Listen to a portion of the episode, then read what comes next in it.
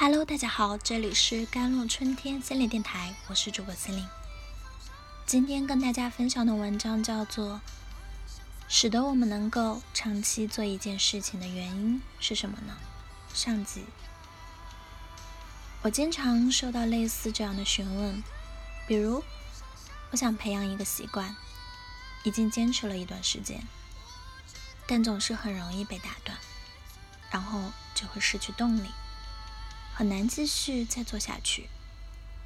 究竟怎样才能长期坚持下去，把它变成自己的一个习惯呢？或者，我想培养一个习惯，但是每一次去做的时候，都需要花费很多精力去腾、去挪事情、安排时间，导致每次都觉得很疲惫、很麻烦。在这种情况下，怎样？才能把它坚持下去呢？我非常理解这样的情况，也非常理解大家的想法和感受。可是问题来了，为什么我们一定要坚持做一件事情，一定要把它做完呢？举个例子，前阵子有读者留言说：“我想养成每天复盘的习惯，想坚持半年。”前面已经坚持了两个月，但前几天工作太忙，下班后实在没空去复盘、思考，中断了好几天，结果就没有动力继续复盘下去了，回到了之前的状态，总觉得这个习惯就断掉了，很失败。这种情况下应该怎么办呢？大家不妨带入进去思考一下，我们为什么要去复盘？复盘的目的是什么？是因为有一个人告诉我们，我要给你布置一个任务，你要去复盘，每天一次，持续半年，我会检查你的完成情况，你如果完成的不好，我就给你扣分，这样吗？不是的，我们之所以会想养成复盘这个习惯，是因为我们觉得复盘对我们有好处。我坚持每天复盘，是为了能够。让自己变得更完善、更强大。那么，我们已经坚持了两个月，这两个月的复盘起到作用了吗？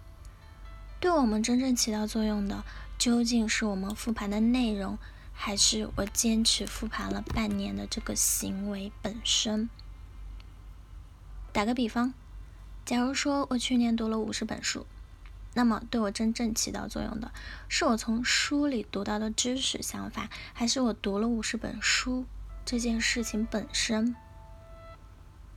如果说是前者的话，那么为什么我们要去在意后者呢？更进一步，为什么我们要因为后者没有达到我们的预期而觉得沮丧、失败、难过呢？你中断了一周，那么你前面两个月复盘的收获？会因此而消失吗？如果不会的话，为什么要在意它呢？这其实是一种困扰了很多人非常久的一种错误的思维习惯。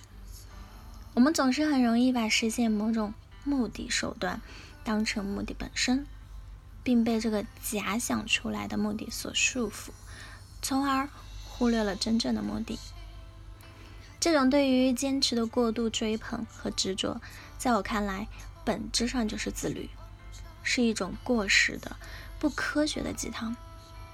为什么我们说它是一种鸡汤呢？因为许多书籍、媒体总会给我们灌输一种这样的信息：自律是一种力量，是一种可贵的品质。某某人之所以能够成功，是因为他足够自律，能够数十年如一日的坚持做事情。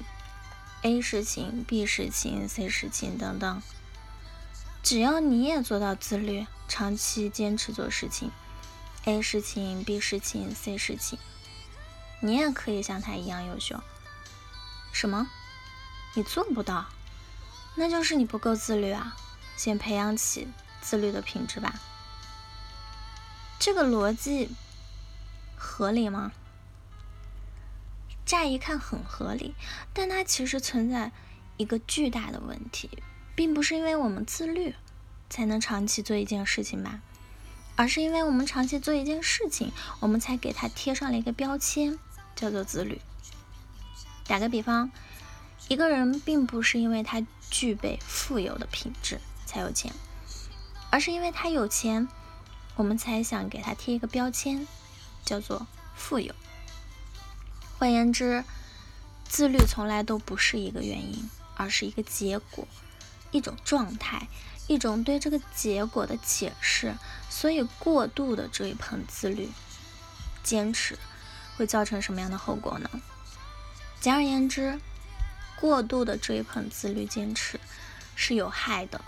其坏处主要在于，当我们没有办法做到自律和坚持时，我们就很容易陷入了或者跌入对自我的负面评价里面，变得越来越沮丧和无助。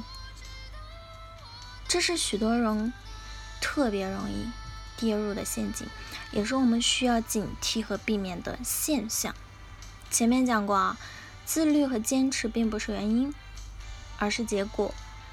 一个人并不是因为足够自律才能坚持做某些事情，而是因为他坚持做了下来，在别人眼里才变得足够自律嘛。那么，这种使得一个人能够长期做一件事情的。动力和原因是什么？究竟也是什么？我们下期节目来讲哦。好啦，以上就是今天的节目内容啦。咨询请加我的手机微信号：幺三八二二七幺八九九五，我是 Celine，我们下期节目再见。